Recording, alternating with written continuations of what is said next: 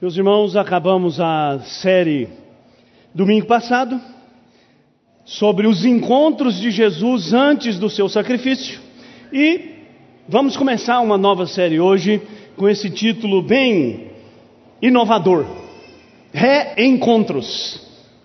E o nosso propósito durante as próximas semanas é voltar à Escritura Sagrada particularmente para os encontros que Jesus teve com as pessoas depois da sua ressurreição. Então, durante as semanas anteriores, nós nos preparamos para celebrar a ressurreição do Senhor, que fizemos semana passada, parando para aprender como Ele transforma a nossa vida. O nosso tema agora é rever, revisitar aqueles encontros de Jesus e eu estou chamando de reencontros porque Jesus voltou a encontrar-se com aquelas pessoas que já eram seus discípulos para lhes dar instruções para a grande tarefa que agora se abria diante deles. Jesus terminou seu ministério terreno, morreu, ressuscitou. Em poucos dias depois da ressurreição, ele ascenderá aos céus 40 dias e a igreja, os discípulos vão continuar a obra, obra difícil, obra que só pode ser feita na força que o Senhor supre. Então, nosso propósito durante as sete semanas que vamos analisar sete reencontros de Jesus Cristo, vamos pensar em também sete palavras que são muito importantes para a nossa fé. Cada encontro desse traz consigo muitos significados, mas eu quero sintetizá-los, cada um deles, em uma palavra. E, claro, essa palavra vai ser destrinchada, analisada a partir do texto bíblico. E a palavra de hoje é uma palavra muito cara para a cristandade a palavra graça. Em toda a teologia cristã, porque em todo o Novo Testamento, a graça é uma palavra importantíssima. E o que, que é graça? Eu sei, a maioria dos crentes, crentes que já têm muito tempo na sua caminhada na fé, vão responder rapidamente: graça é favor imerecido, não é? Aqueles que não estão muito ambientados com o vocabulário bíblico, o vocabulário teológico, talvez ficam pensando: o que, que é graça? Graça é favor imerecido, mas eu prefiro uma definição mais simples. Graça é o amor de Deus agindo em nosso favor, voluntariamente, incondicionalmente, imerecidamente. Em outras palavras, nós não somos amáveis aos olhos de Deus, porque nós não somos fiéis a Ele em todo o tempo nós não fazemos o que Ele manda, nós não nos interessamos por Ele boa parte da nossa vida, até que Ele venha ao nosso encontro, Ele manifesta o seu amor por nós, Ele transforma a nossa vida, Ele nos muda, nos molda, e isso é graça, é o amor de Deus, o amor de Deus que vem e nos encontra e nos transforma e nos muda. Quando você lê a Bíblia, você não tem nenhuma dúvida que é tudo que o homem recebe é por graça de Deus. Quando você lê a história dos grandes heróis da Bíblia, Abraão, pai da fé, não conhecia Deus, Deus o chamou lá em Arã, onde ele estava com sua família, e diz: Vai para a terra que eu vou te mostrar, e vou fazer de você uma grande nação. Arão, Abraão não tinha feito nada, Abraão não conhecia Deus, Abraão não tinha temor de Deus, mas Deus foi lá e o chamou. A mesma história se repete com Jacó. É, Jacó era o, um dos filhos de Isaac, mas era o pior deles. Mas o Senhor vai lá e se encontra com ele no Val de Jaboque, transforma a vida dele, muda o nome dele, chama-o para uma nova vida, graça. Isso acontece na vida de Moisés, isso acontece na vida dos profetas, isso acontece na vida de Davi, isso acontece na vida de Pedro, de Paulo, e isso aconteceu comigo, e isso aconteceu na sua vida. Você vivia sua vida, preocupado com seus problemas, interessado nos seus prazeres, talvez pouco interessado em conhecer a Deus, mas Deus veio ao seu encontro. Deus manifestou seu amor e Deus transformou você. Isso é graça, o amor de Deus agindo na minha e na sua vida. E hoje nós vamos lá para o primeiro dia da semana, o dia em que Jesus ressuscitou. Você sabe, Jesus foi crucificado na manhã de uma sexta-feira, ficou na cruz do Calvário até três horas da tarde quando morreu. Antes do dia escurecer, tomaram providências para que o seu corpo fosse sepultado, porque o dia seguinte era Páscoa. E na Páscoa não poderia ficar nenhum corpo ali crucificado, era um dia sagrado para os judeus.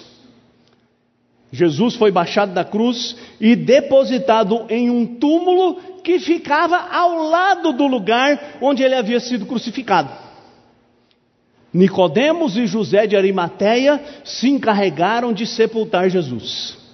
Os relatos dos evangelhos vão se completando e nós aprendemos pelo evangelho de Mateus que as autoridades judaicas pediram ao governo romano que montasse guarda na porta do túmulo porque havia o boato de que Jesus ressuscitaria e eles queriam garantir que os discípulos não iriam lá roubar o corpo de Jesus e depois sair falando que Jesus ressuscitou e assim foi feito. Você conhece a história, os guardas ficaram lá na porta do sepulcro um dia, sexta-feira no sepulcro, dois dias, sábado no sepulcro no terceiro dia. Eu sei, nós que somos assim, muito, muito pragmáticos, né, com a nossa mente moderna, a gente fica assim, mas se Jesus foi crucificado na sexta-feira, ele não ficou três dias sepultado? Ficou sim, se você contar cada dia em que ele ficou sepultado como um dia, não necessariamente de 24 horas, como geralmente a gente faz questão, né, para nós um dia tem 24 horas, mas não era exatamente assim na mentalidade daquele primeiro século, mas isso não é o que importa, o que importa é que no terceiro dia em que Jesus estava sepultado,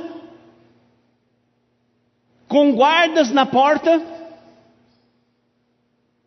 os evangelhos dizem que houve um terremoto, um anjo desceu do céu, reluzente, os guardas espavoridos saíram correndo, aquele anjo removeu a rocha e Jesus saiu, redivivo, ressurreto.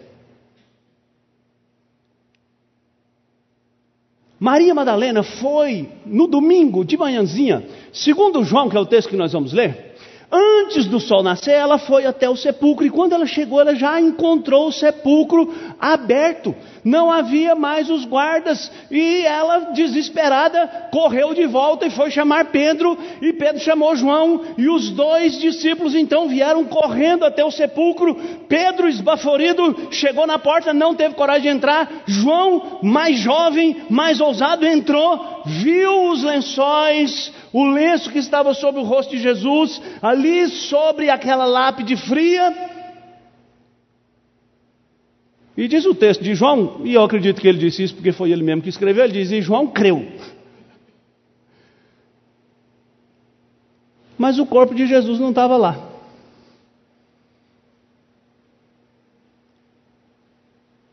Maria Madalena do lado de fora. Pedro e João disseram: Ó, Jesus não está aqui. Vamos embora para casa. E foram embora para casa. E aí chegamos no texto de João 20, de 11 a 18, onde lemos assim: Maria, entretanto, permanecia junto à entrada do túmulo, chorando. Enquanto chorava, abaixou-se e olhou para dentro do túmulo e viu dois anjos vestidos de branco sentados onde o corpo de Jesus fora posto, um à cabeceira e outro aos pés. Então eles lhe perguntaram: Mulher, por que choras? Ela lhes respondeu: Porque levaram meu senhor e não sei onde o puseram. Tendo dito isto, voltou-se para trás e viu Jesus em pé, mas não reconheceu que era Jesus. Perguntou-lhe Jesus: Mulher, por que choras? A quem procuras? Ela, supondo ser um jardineiro, respondeu: Senhor, se tu o tiraste, dize-me onde o puseste, eu o levarei. Disse-lhe Jesus: Maria.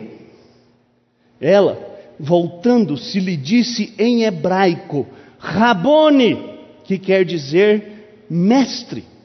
Recomendou-lhe Jesus: Não me detenhas, porque ainda não subi para meu pai, mas vai ter com os meus irmãos e dize-lhes: Subo para meu pai e vosso pai, para meu Deus e vosso Deus. Então saiu Maria Madalena, anunciando aos discípulos: Vi o Senhor, e contava que ele lhe dissera estas coisas. Para nós entendermos graça nesse texto, nós precisamos, precisamos começar falando de sofrimento. E não preciso gastar muito tempo para falar de sofrimento, porque todo mundo aqui conhece o sofrimento. Aliás, tem algumas pessoas assim muito jovens que talvez não conheçam o sofrimento na sua própria carne, né? mas a maioria das pessoas que já tem é, um pouco de cabelos brancos ou que já caminhou um pouquinho na vida, sabe o que é sofrer. Sabe o que é perder alguém querido, sabe o que é perder o emprego, sabe o que é enfrentar enfermidade, sabe o que é enfrentar crises relacionais, sabe o que é enfrentar a rebeldia dos filhos, sabe o que é enfrentar dificuldades econômicas, sabe, conhece o sofrimento que tem muitas maneiras de se manifestar, mas todo cristão conhece o pior dos sofrimentos que é a separação de Deus. Mas é curioso, né, que você só conhece esse sofrimento depois que você é alcançado pela graça. Porque depois que você é alcançado pela graça e você conhece o amor de Deus, e você recebe este amor que revigora, que anima, que enleva a nossa alma, você descobre e pensa assim: como eu pude viver sem conhecer esse amor até hoje.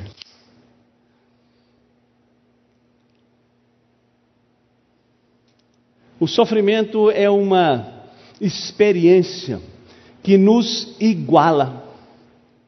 Nós aqui, mesmo nesse pequeno auditório, com pouca gente, temos muitas diferenças entre nós.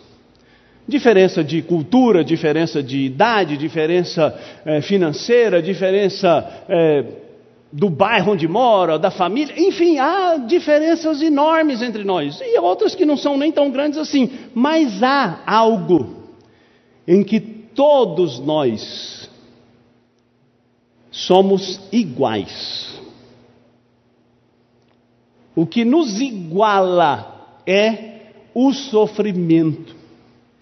Tendo já sido experimentado, ou ainda para ser experimentado no futuro, principalmente os mais jovens.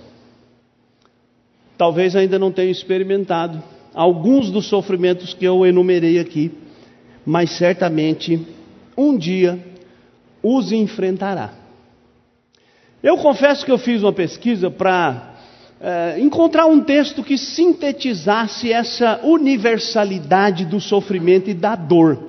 E eu não encontrei nenhum, senão um que eu já citei aqui muitas vezes, eu vou citar de novo. Então, para quem já viu a citação, vai se lembrar, para quem nunca viu, vai saber, porque é um, um, poema bem pequeno de um jovem poeta chamado Francisco Otaviano, lá do século XIX, um poema chamado Ilusões da Vida, onde ele diz o seguinte. Quem passou pela vida em branca nuvem e em plácido repouso adormeceu? Vamos traduzir em coloquial, né? Quem passou pela vida sem nunca sofrer, só de boa, sabe, filho do papai, tudo bem, tudo em casa. Quem não sentiu o frio da desgraça, quem passou pela vida e não sofreu, foi um espectro de homem. Não foi homem, só passou pela vida, não viveu. Eu acho que ninguém consegue, conseguiu sintetizar a universalidade da experiência chamada sofrimento melhor do que essas breves palavras deste poeta carioca. Quem passou pela vida e não sofreu não foi homem, foi só um fantasma. Só passou pela vida, não viveu. Se você ainda não sofreu, então você ainda está por se tornar um homem. porque o sofrimento é parte constituinte da nossa própria natureza humana caída. Alguém disse numa outra ocasião: se você não está sofrendo, é porque alguém sofreu por você. E se você está sofrendo, agradeça a Deus, porque o seu sofrimento pode abençoar alguém depois de você. E aí chegamos em Maria Madalena. Essa mulher, no texto que lemos, sofredora, angustiada, aflita. Maria Madalena é uma personagem interessante no Novo Testamento, mas é uma personagem em torno da qual existem tantos mitos. Né? É, eu me lembro quando saiu aquele primeiro livro do Dan Brown. É... Me ajuda aí, gente. Hã? Código da Vinci. Eu lembro que teve gente que entrou em parafuso, gente que deu crise, crise existencial, crise na fé, porque o pessoal, o, o povo tem mania de ler romance como se fosse a mais absoluta história da verdade. Né? Mais ou menos quando nos anos 90, quem é dos anos 90 aqui? Outro dia eu falei da, da crise teológica dos anos 90, né? acho que os piores anos da teologia, pelo menos no Brasil. Quem leu Esse Mundo Tenebroso? Gente, foi tenebroso. É, quem leu esse mundo tenebroso, aquele livro do Frank Perretti, que aí a igreja começou a achar que aquele livro era a revelação moderna da, do mundo espiritual invisível. Bom, mas isso é outro assunto. Crente que não dormia mais, crente que ficava orando, pedindo para os anjos ficar acordado, porque se, se você parar de orar, os anjos dormem, se os anjos dormirem, você está perdido. E põe anjo aqui, põe anjo ali, põe anjo lá. Enfim, foi mais ou menos a, a, o surto que o Dan Brown causou nos crentes porque Maria Madalena era amante de Jesus. Maria Madalena estava lá na Santa Ceia. Sabe o quadro de Da Vinci? Da Vinci, um daqueles doze apóstolos lá, não era apóstolo coisa nenhuma, era Maria Madalena que estava disfarçada de João. Enfim, um caos. Existe a, a, a ideia generalizada de que Maria Madalena é era uma prostituta. Bom, a Bíblia não diz isso. Em lugar nenhum. Isso é uma dedução infeliz, considero eu, da ligação que se faz entre o capítulo 7 de Lucas e o capítulo 8. Porque o capítulo 7 de Lucas termina com uma mulher cuja vida de prostituição era conhecida, ungindo os pés de Jesus. Lembra? João, Lucas capítulo 7. Lucas emenda e no capítulo 8 ele diz que Jesus era seguido por muitas mulheres, entre elas Maria Madalena. E Jesus assim, mulheres que ele curou e mulheres de quem ele expulsou demônios. E Maria Madalena era uma mulher de quem ele expulsou sete demônios. Olha, é óbvio, mulher endemoniada, idade média, é prostituta. É a interpretação medieval e você não sabe de nada, você é um intérprete medieval da Bíblia, que interpreta a Bíblia mais por preconceito do que pelo texto. Mas a Bíblia não diz que ela era prostituta, diz que ela foi uma mulher que fazia parte do grupo íntimo dos discípulos de Jesus, que inclusive sustentava Jesus financeiramente e que foi liberta graciosamente porque era uma mulher possessa de espíritos malignos. E Jesus a salva graciosamente. Desde então ela passa a seguir Jesus. E ela é uma daquelas três Marias que estão aos pés da cruz quando Jesus é executado. E ela é a mulher que está à porta do sepulcro quando Pedro e João entram. Ela é a mulher que está à porta do sepulcro e a primeira testemunha do da ressurreição de Jesus Cristo. Mas esse texto de Maria Madalena fala muito sobre o sofrimento. E é sobre essa perspectiva que eu quero depois aplicar as lições que o texto me ensina sobre a graça. Por quê? Parece que o sofrimento a que Maria Madalena se viu sofrendo depois de ver Jesus morto, e eu imagino, irmãos, que ver alguém tão amado como foi Jesus para ela, morto da maneira vil como ele morreu, é, não foi uma cena muito bonita, né? E eu acredito que Maria Madalena deve ter feito o que quase toda família faz quando tem que sepultar alguém. É, você já sabe, né? Você vai para o cemitério e a família vê o corpo descendo em silêncio. Os coveiros jogam a terra. E geralmente, os mais íntimos são os últimos a sair. Eu quase posso ver Maria Madalena ali, junto com Nicodemos, com José de Arimateia, com a mãe de Jesus, com a mulher de Clopas, acompanhando a preparação do corpo, vendo o corpo ser depositado na sepultura. E parece que aquele sofrimento, de alguma maneira, fez Maria ficar incapacitada. O sofrimento muitas vezes é assim, ele é incapacitante, não é? Quando você está sofrendo uma dor muito aguda, você parece não ter forças. E eu não sei se foi exatamente por isso, mas o texto diz que Pedro e João vieram, viram o sepulcro vazio e foram embora. E Maria Madalena ficou ali. Parece que ela está perplexa, parece que ela está ali. Uh, sem forças, até para ir embora. Às vezes você sofre assim, você não tem força. Ela é um, o sofrimento muitas vezes nos leva à solidão. Ela está lá sozinha. O sofrimento muitas vezes ele é, é multifacetado, né? Maria está ali, ela está sofrendo porque o seu Senhor morreu, ela está sofrendo agora porque o corpo do seu Senhor desapareceu. Diz o ditado, né? Que não é um ditado bonito, mas diz que des, desgraça pouco é bobagem. Né? Já ouviu esse ditado?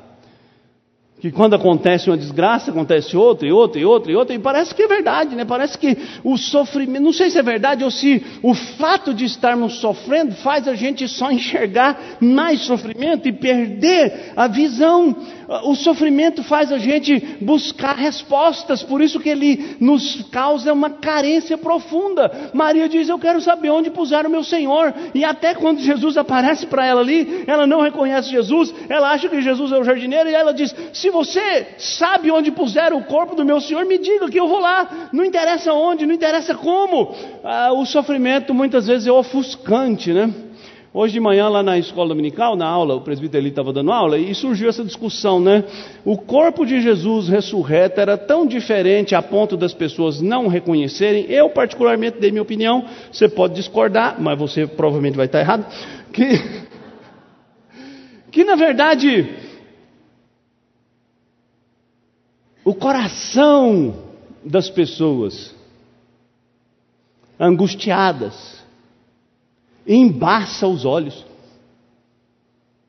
É, quando você está sofrendo, você não vê mais nada de bom. Se você recebe um diagnóstico de doença e você vai consultar aquele doutor que todo mundo tem em casa agora, o doutor Google, né? e você digita lá o nome do negócio, só vem as piores notícias, né? E parece assim que a gente tem essa, essa sanha pela desgraça, porque você viu no exame uma palavrinha diferente, você vai lá e fala, ah, vou morrer. Ah, agora já vou começar a fazer meu, meu, meu inventário, inventário não, testamento, já vou despedir dos filhos, porque a gente parece que a nossa alma, quando está angustiada e aflita, a gente não consegue enxergar nada de bom, e por isso às vezes a gente fica desesperado. Uma pessoa sofrendo é uma pessoa perigosa. Porque ela faz escolhas erradas, ela toma decisões erradas, muitas vezes precipitadas, fala impensadamente, depois tem que se arrepender, tem que consertar, tem que remendar, mas depois do leite derramado é difícil recuperar, aliás, não recupera, fica a mancha, fica a nódoa, fica a sujeira. E. Maria, ali na porta daquela sepultura, para mim ela é um paradigma, né, um modelo de como o Senhor Jesus nos encontra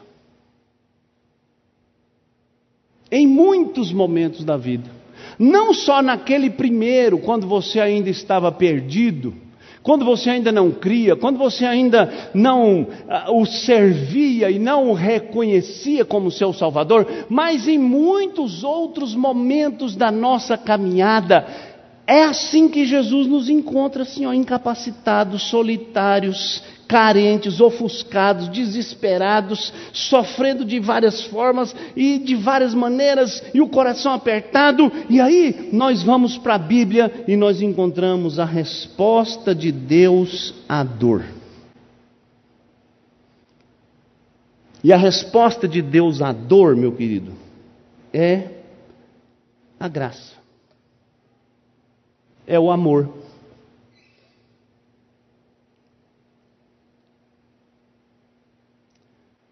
Eu vou dar uma dica para você. Eu já falei isso aqui outras vezes, né? Quando você vai visitar alguém que está sofrendo muito, alguém que perdeu alguém querido, geralmente a gente quer levar um conforto, né? E às vezes quando você vai visitar alguém doente, você leva um conforto que às vezes não conforta muito. Porque no afã de confortar, você às vezes fala coisas que você não tem certeza. Por exemplo, alguém doente, você vai lá, mas pode ter certeza que Deus vai te curar. Bom, a menos que um anjo do céu, ou Espírito Santo, ou de alguma maneira extraordinária Deus tenha te revelado isso, isso é uma coisa que você não deveria dizer.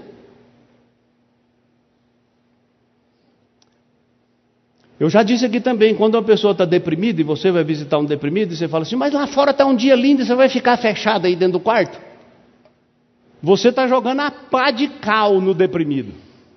Porque o deprimido já está se sentindo uma pessoa absolutamente errada por não sair de casa com um dia lindo, mas ele não tem vontade de sair de casa. Ele não quer sair de casa, ele tem raiva do dia estar tá lindo, porque a vida dele, aos olhos dele, é uma tragédia, é uma tristeza. Não há nada que o anime, que o levante. E aí você vem e diz: realmente você é uma tragédia, uma tristeza, porque o dia está lindo e você está aí chorando as pitangas.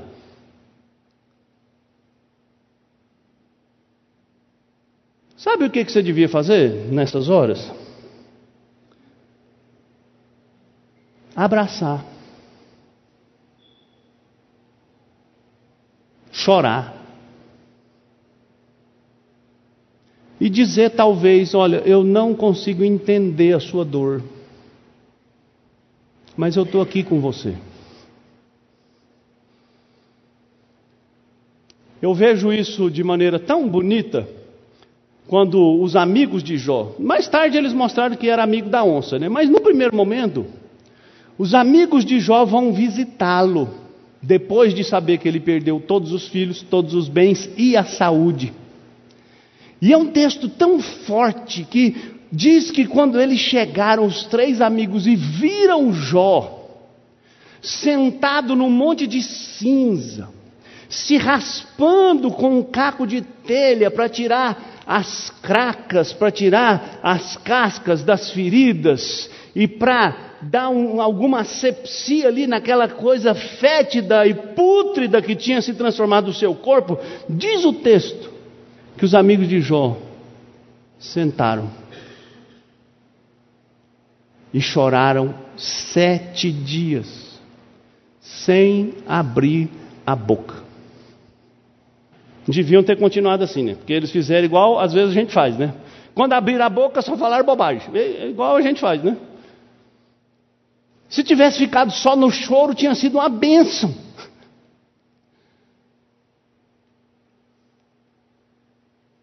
A resposta de Deus para o nosso sofrimento é a graça, que é o que? É o seu amor vindo ao nosso encontro.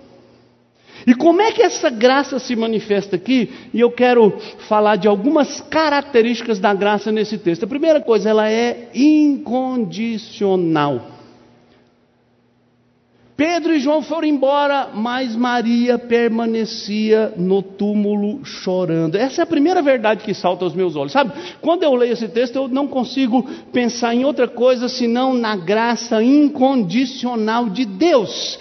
E por que que essa graça se revela incondicional neste texto? Eu coloquei duas coisas aqui só. Primeiro, porque Maria era a testemunha mais improvável. Aliás, essa manifestação de Jesus a Maria Madalena é um dos grandes argumentos a favor da verdade da ressurreição de Jesus. Por quê? Jesus escolheu a pessoa mais improvável para aparecer ressurreto pela primeira vez. Maria era uma mulher, já começava o problema aí. Os testemunhos das mulheres não eram aceitos em tribunais. Mulheres não tinham relevância naquela sociedade, não tinham autoridade, não poderiam ser levadas a sério. Tanto é que depois que em outro evangelho Jesus aparece a três mulheres, elas vão contar para os discípulos, os discípulos não dão nem bola. Ah, essas mulheres surtaram, essas mulheres estão com TPM, essas mulheres estão loucas. A conversa de mulher não era assim muito importante, mas Jesus se manifesta a uma mulher, a uma mulher cuja história de vida era de sofrimento e dor, a uma mulher que simplesmente não tinha nenhum cargo, nenhuma evidência, nenhuma relevância. E é exatamente aqui que a graça incondicional se manifesta. O amor de Deus não está atrelado às virtudes que você possua, às qualidades, às suas qualificações, ao seu currículo, aos seus bens, à sua história. Não interessa quão digno você tenha sido, não interessa quão dura tenha sido a sua história, não interessa por quais caminhos errados você tenha viajado, tenha passado.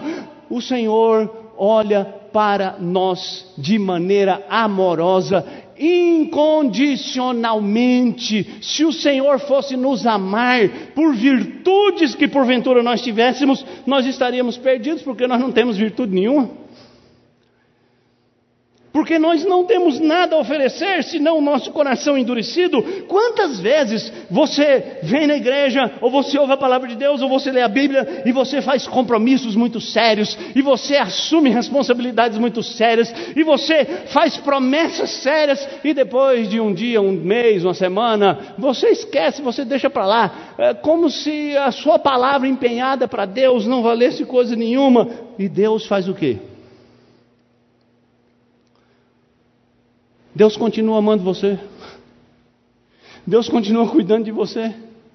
O apóstolo Paulo, escrevendo para os coríntios, que achavam que eram melhores crentes do que os outros, disse para eles assim, lá na sua primeira carta, capítulo 1, versículo 26, Irmãos, reparai, pois, na vossa vocação, visto que não foram chamados muitos sábios segundo a carne, nem muitos poderosos, nem muitos de nobre nascimento.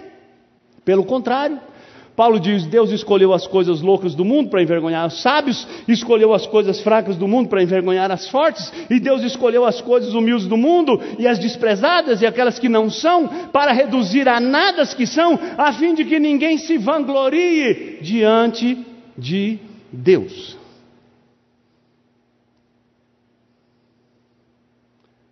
Deus não ama você por causa de suas virtudes. Deus ama você apesar dos seus defeitos.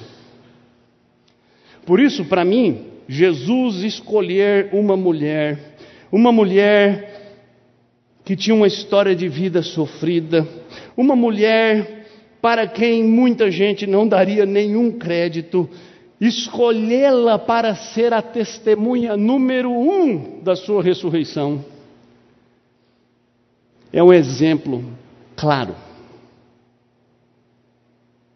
de que o Senhor não está procurando alguém que tenha méritos, que tenha créditos, que tenha virtudes, porque se há alguma virtude em nós, ela já é o resultado da operação de Deus em nós.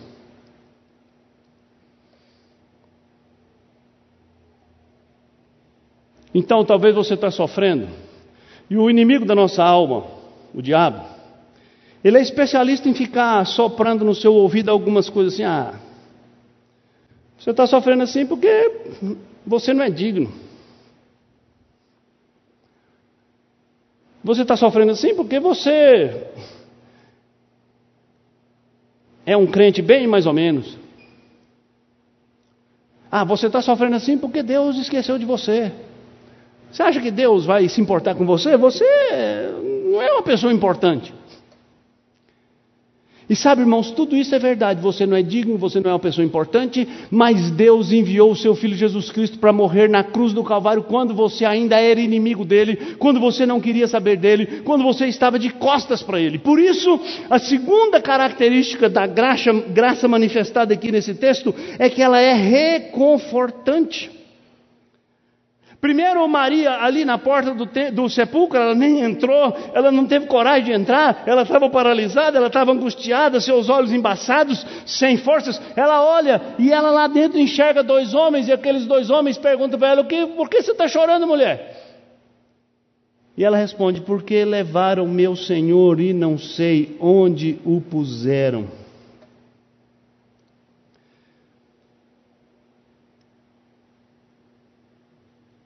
Maria certamente ouviu Jesus dizer, ou se ele, ela não ouviu dos lábios de Jesus, ela deve ter ouvido o burburinho entre os discípulos, porque por três vezes Jesus disse que seria entregue às autoridades, que seria torturado, que seria crucificado e ressuscitaria. Ora, Maria era uma mulher que amava o Senhor. Mas agora ela está ali à porta do sepulcro.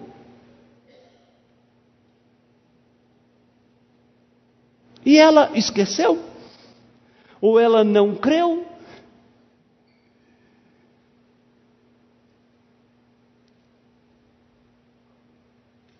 Sabe, querido, a graça nos conforta porque ela, sendo incondicional, ela também não depende do tamanho, da ortodoxia, da virtude da sua fé.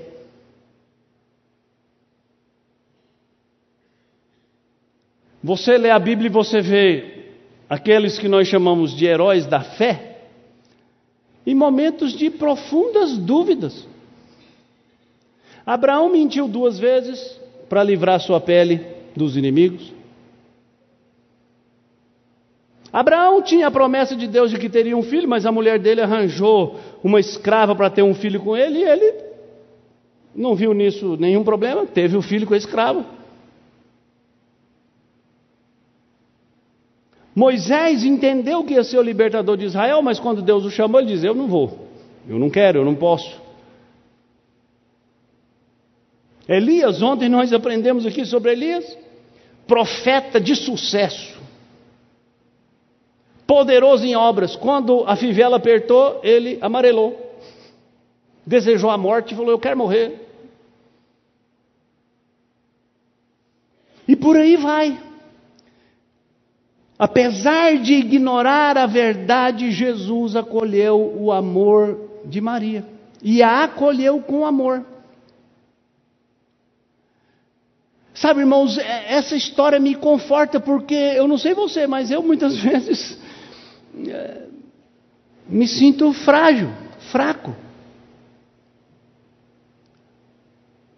Às vezes os, os problemas, as dificuldades vão subindo acima da nossa cabeça e a gente tenta colocar o nariz para respirar um ar limpo e às vezes falta.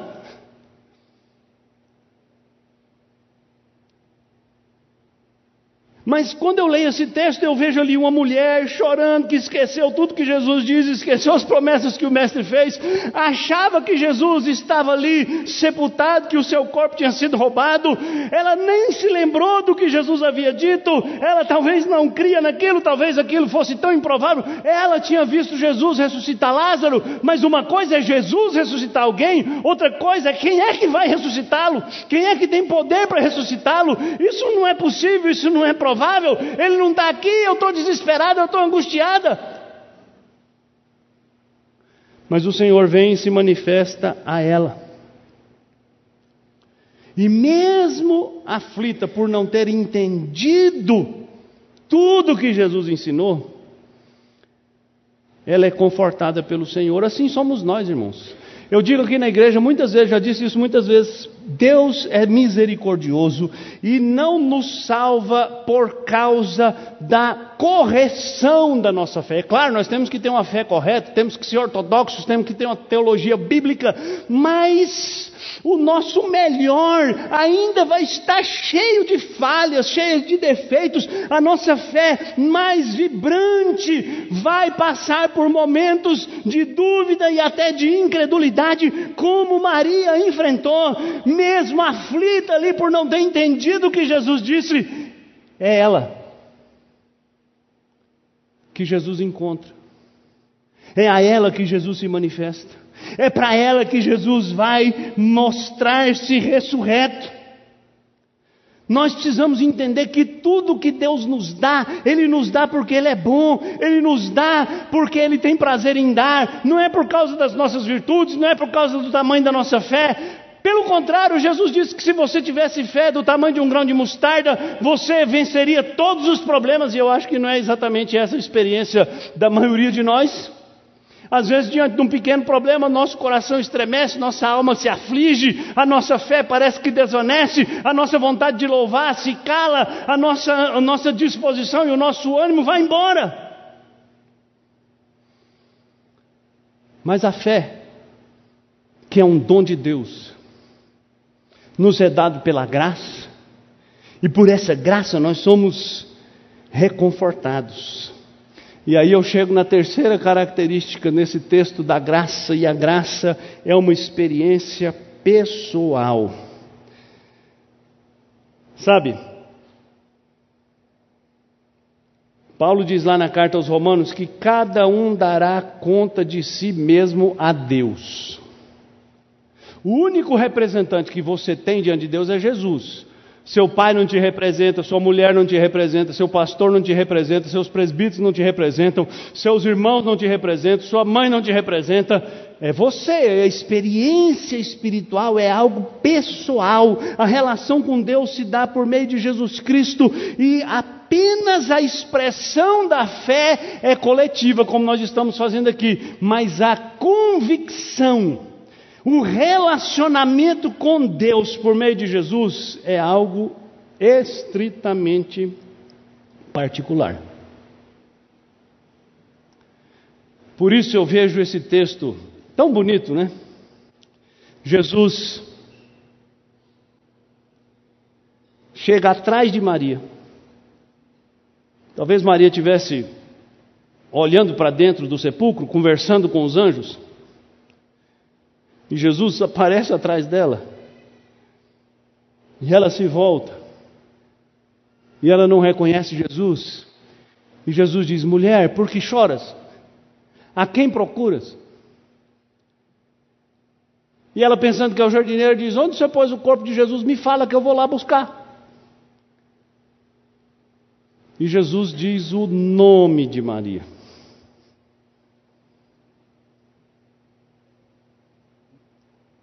Naquela hora que Jesus diz o nome dela, ela reconhece o Senhor. Sabe, irmãos, eu acho isso tão maravilhoso, porque isso me ensina que a graça é o toque de Deus no coração de cada um de nós. Lá no Evangelho de João, no capítulo 10, Jesus diz: Eu conheço as minhas ovelhas e eu as chamo pelo seu nome.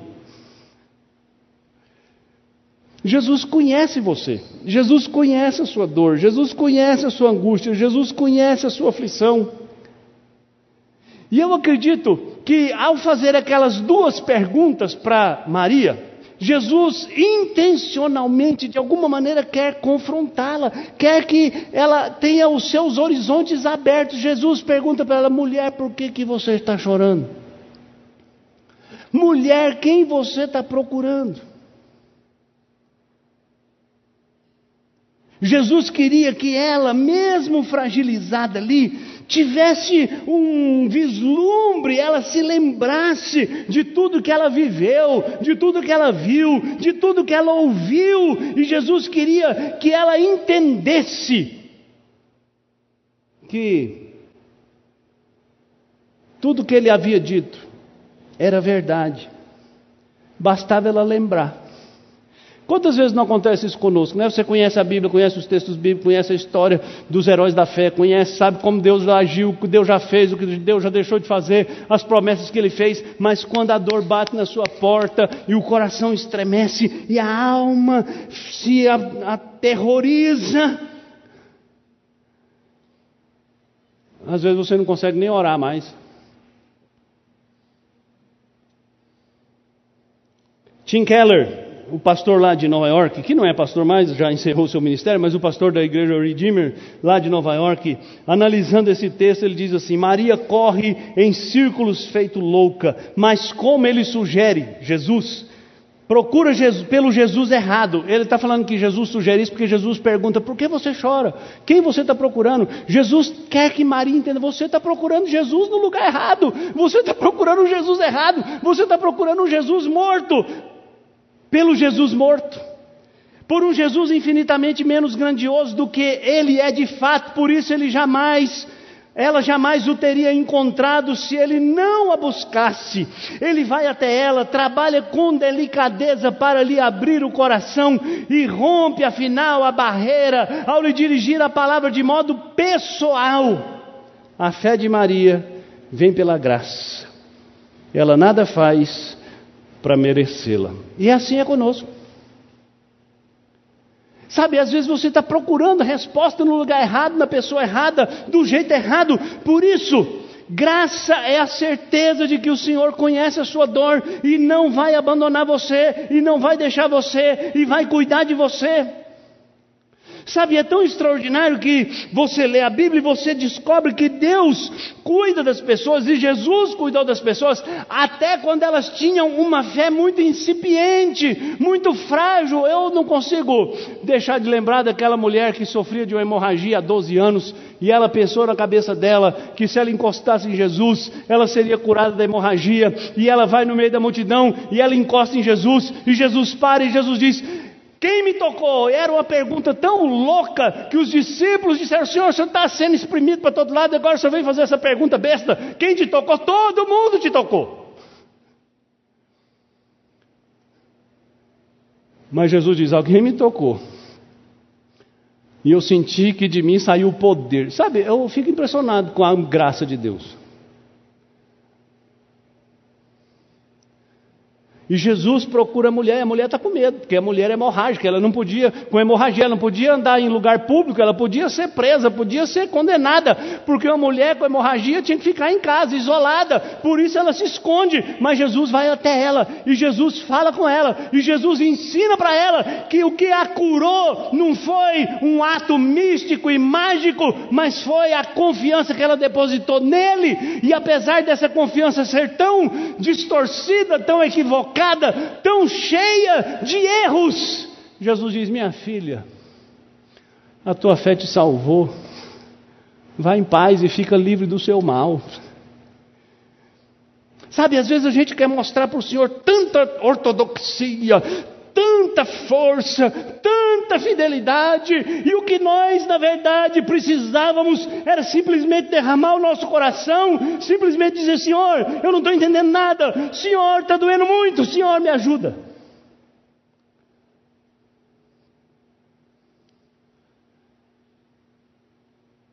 Não é porque você sabe teologia que Deus vai responder a sua oração, não. Não é porque você é dizimista que Deus vai responder sua oração. Não é porque você frequenta assiduamente a igreja que Deus vai responder sua oração. Tudo isso é importante, tudo isso te fortalece, mas o Senhor responde a sua oração porque Ele é gracioso e Ele responde aquela oração que é levada a Ele de toda a alma, de toda a força.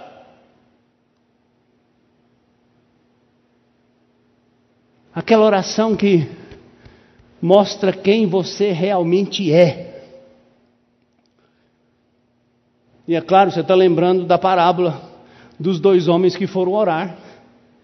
Um teólogo, fiel, que foi orar, Senhor, graças te dou por tudo que me destes e porque eu sou melhor do que todo mundo. E o outro lá no canto batia no peito e dizia: Senhor, tem misericórdia de mim, porque eu sou pecador. E Jesus diz: Esse Deus ouviu. Esse Deus ouviu porque esse orou de verdade. Esse não quis mostrar para Deus o que ele pode, o que ele faz, o que ele é, como ele conhece a verdade, porque graça não é o que você oferece, mas é o que Deus te dá. Quarto lugar, estou terminando, gente. A graça ela é pacificadora. As angústias. Talvez a primeira coisa que as angústias tiram de nós, os sofrimentos tiram de nós, é a paz. Não é? Noites insones, falta de apetite, preocupação, medo, angústia. E quando você perde a paz, você começa a tentar se agarrar em qualquer coisa que apareça. eu vejo Maria assim, tão angustiada, tão ferida, tão machucada. Ela viu Jesus ali moído, ensanguentado, sepultado, atravessado por uma lança. E agora Jesus está atrás dela, e Jesus fala o nome dela, e ela se agarra a Jesus. Por isso Jesus recomendou-lhe: Não me detenhas, porque ainda não subi para o meu Pai. Talvez Maria tivesse pensado assim: Eu já o perdi uma vez, eu não vou perder de novo. Eu sei que a gente lê esse texto e por causa da tradução que Jerônimo fez, né, o São Jerônimo, o tradutor da Vulgata, traduziu a Bíblia para o latim. E lá no latim ele, ele traduziu essa expressão, não me detenhas, por expressão latina, noli me tangere, que depois foi traduzida na versão revista e corrigida por não me toques. Não é?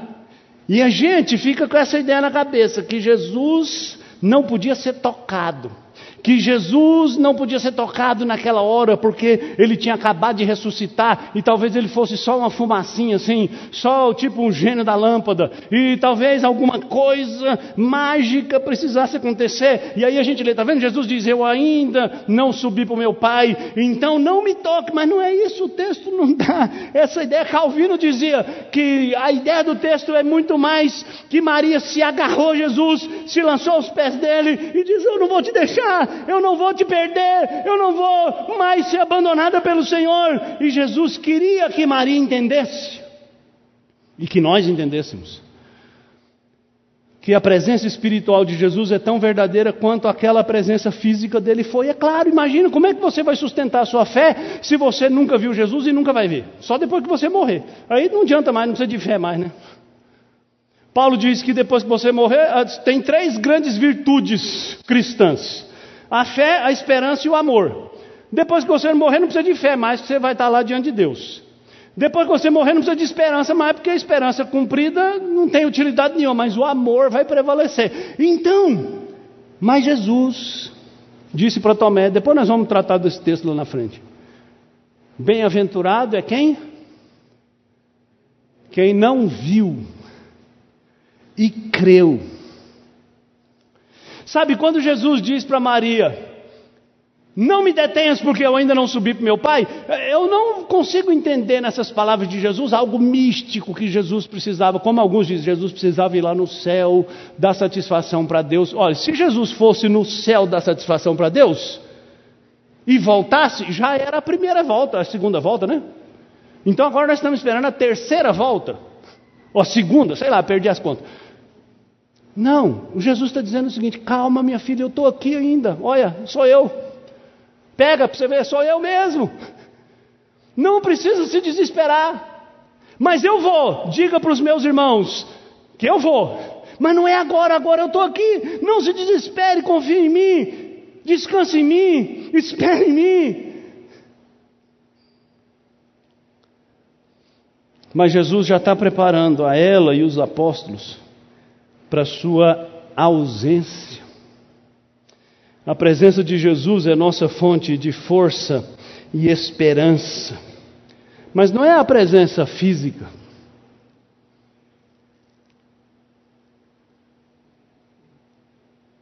É a sua presença contínua, mas espiritual, através do Espírito Santo.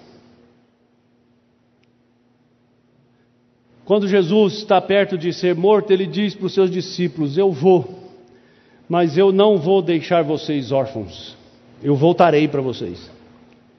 E essa volta que Jesus se referia era a vinda do Espírito Santo. E Ele está conosco, Ele é o Consolador. E você não deve se esquecer que Jesus é divino, e Jesus, sendo divino, Ele também é onipresente, então Ele está aqui. Você não vê, mas ele está. Os irmãos que são mais antigos da igreja vão se lembrar né, do dia que a gente estava ensinando para o Jonatas, que Jesus está sempre conosco. O Jonatas era bem pequenininho, a gente, meu filho, Jesus está sempre conosco, não precisa ter medo, confie, não sei o quê. E o Jonatas olhou para um lado, olhou para o outro e falou: Pai, de que lado Jesus está?